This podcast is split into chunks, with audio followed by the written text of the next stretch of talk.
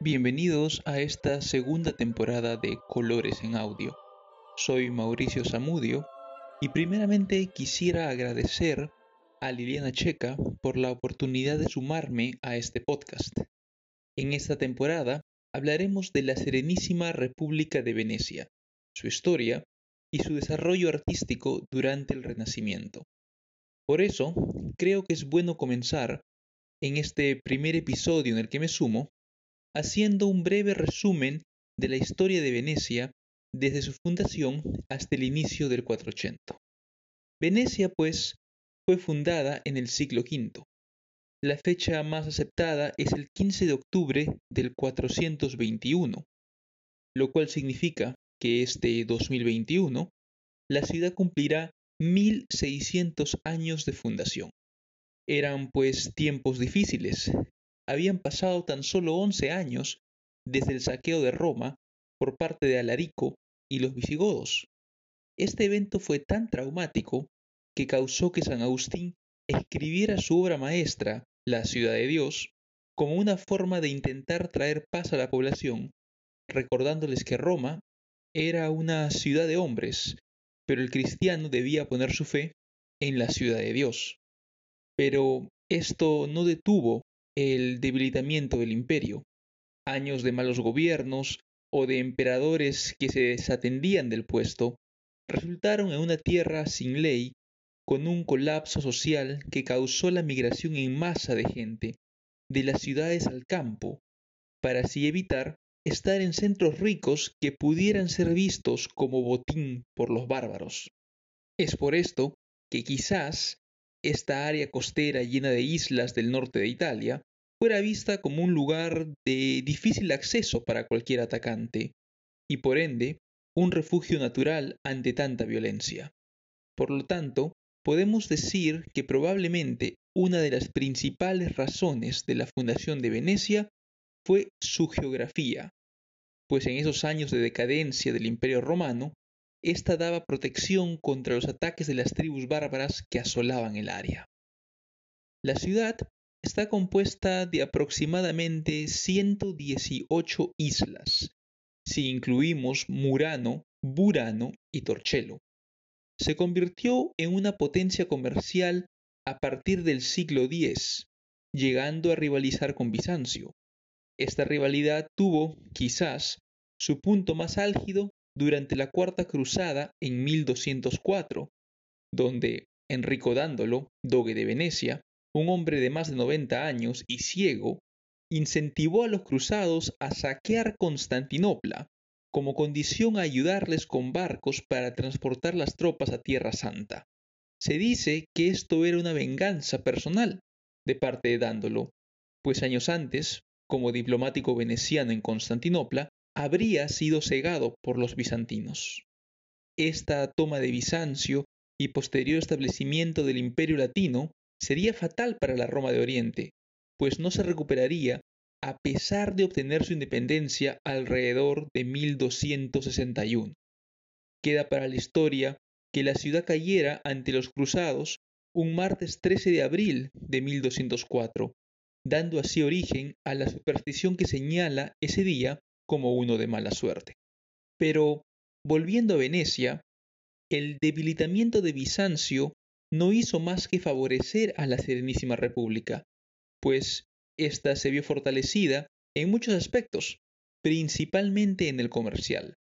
Todavía faltaba mucho para la caída final de Bizancio, la cual crearía ese monopolio de rutas a Oriente por parte de los árabes, o para el descubrimiento de América, el cual crearía nuevas rutas comerciales que darían poder a otros países como España y Portugal. Por eso, para inicios del 480, Venecia era una ciudad muy rica, con las condiciones sociales y económicas necesarias para que este renacer de las artes, que sacudía Italia, encontrara un lugar fértil donde asentarse. Y allí se desarrollaría una escuela artística muy especial. Damos pase ahora a Liliana Checa, quien nos hablará un poco más de esto, dando énfasis, en este episodio, a la familia Bellini. Buenas tardes, amigos oyentes de Colores en Audio. Soy Liliana Checa y estamos de vuelta después de unas vacaciones con esta nueva temporada acerca de la Serenísima República de Venecia, de cuyos orígenes Mauricio Zamudio les acaba de hablar. En palabras del historiador colombiano Camilo José Vera, Venecia es la ciudad más oriental de Occidente y más occidental de Oriente, la frontera cultural entre el Imperio bizantino y el carolingio. El Imperio bizantino es el Imperio romano de Oriente, creado en el 395 después de cuando el emperador Teodosio divide el Imperio romano entre sus dos hijos, Honorio le da Occidente y se traslada la capital, a Rávena, en la costa del mar Adriático, y Arcadio le da Oriente, cuya capital, Constantinopla, había sido fundada en el 330 por el emperador Constantino, a quien debe su nombre. Este imperio resistiría la invasión turca hasta 1453, en que los otomanos lo conquistan, ocasionando la caída del Imperio Romano de Oriente, el fin de la Edad Antigua y el inicio de la Edad Media. El Imperio Carolingio es el que funda, muchos años más tarde, el rey de los francos, Magno, en el año 800, en que es coronado por el Papa León III como emperador de lo que se domina el Sacro Imperio Romano Germánico. Aprovechando su ubicación estratégica en el mar Adriático, Venecia se desarrolla entre los siglos IX al XIII. El saqueo de Constantinopla de 1204, al que hace referencia Mauricio, contribuye a través del botín obtenido a enriquecer a la República que, a partir de ese momento, se convierte en un puerto en el que el comercio de especies, telas, piedras preciosas, tintes y pigmentos contribuye a consolidar su prestigio y poderío económico. Son populares desde su tiempo las aventuras de Marco Polo, nacido en 1254 y muerto en 1324, un viajero empedernido que, mediante su recorrido por China y Mongolia, inicia el comercio con Oriente. Este vínculo con un mundo remoto y hasta entonces desconocido dota a Venecia de un aire de exotismo que ha prevalecido a lo largo de los siglos. La Serenísima República de Venecia organiza un sistema de gobierno particular para evitar que el control del poder caiga en manos de cualquier ciudadano. El responsable de la seguridad es el Gran Consejo que emite las leyes y el Senado es el encargado de las negociaciones diplomáticas. Hacia 1400, la Serenísima República de Venecia no era solo una de las repúblicas más ricas e importantes de la península itálica, sino también una de las más grandes. Su extensión llegaba hasta la costa dálmata y el mar Egeo. Su población, de más de 100.000 ciudadanos, la convierte en una de las ciudades más grandes de Europa. A pesar de las grandes conmociones sociales, políticas y económicas que sacuden Italia, la batalla de Pavía de 1525, los asedios a Milán, Nápoles, Florencia y Roma, las pestes y hambres que llegan hasta Venecia, la actividad artística no deja de ser prolífica. Mientras el siglo XVI nos revela la genialidad de Leonardo, Miguel Ángel y Rafael, en Venecia surge una escuela propia, con matices muy peculiares que si bien se nutre de las premisas básicas del Renacimiento del Cinquecento, las interpreta a su manera. En pintura, la importancia del color antes que el dibujo será la premisa básica de la escuela veneciana, colore versus diseño. Venecia es un claro exponente del esplendor de una variante particular del Renacimiento que se ha venido dando en la península. La ciudad, rica por su pujante actividad comercial, ofrece un rostro exótico y oriental. Su luz influye en el colorido brillante de sus pinturas.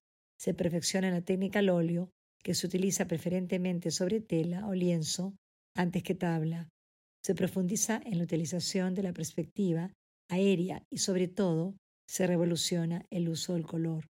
Los colores son luminosos, de pasta gruesa, lo que hace que la luz surja de sí mismos. Los personajes aparecen envueltos en una atmósfera etérea y brillante, expresión de la riqueza y vitalidad de la sociedad veneciana.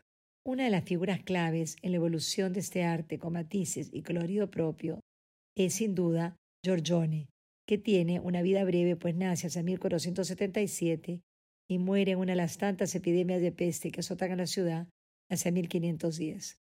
Su originalidad reside en la oposición entre los efectos de la luz y la profundidad.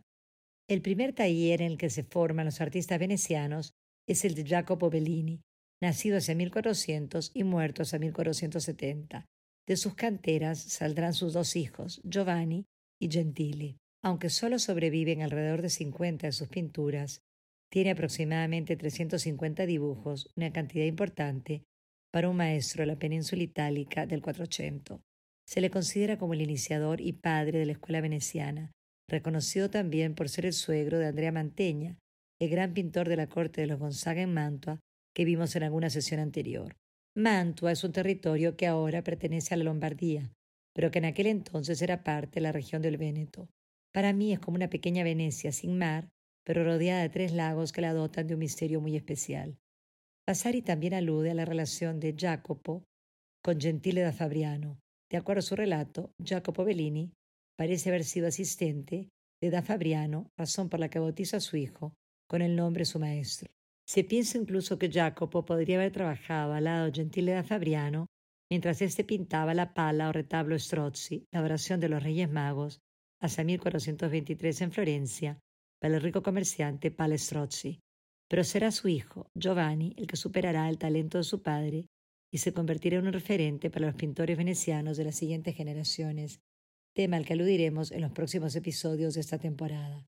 Mientras Gentile Bellini se dedica a hacer vistas de Venecia y recrear los acontecimientos trascendentes y las fiestas de la ciudad, Giovanni desarrolla premisas que serían fundamentales para la revolución que generarían sus discípulos Giorgione y Tiziano.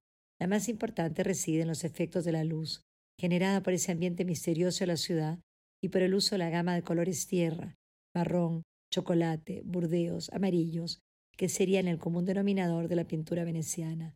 Lo que Giovanni Bellini pone en práctica, la sensualidad de la Serenísima República y la luminosidad que impregna sus cuadros, alcanzará su mejor expresión en su discípulo Giorgione. Pero ese ya es tema de nuestro próximo episodio. Nos despedimos hasta la siguiente sesión de Colores en Audio, agradeciendo al Comité de Lectura de Augusto Townsend por su difusión.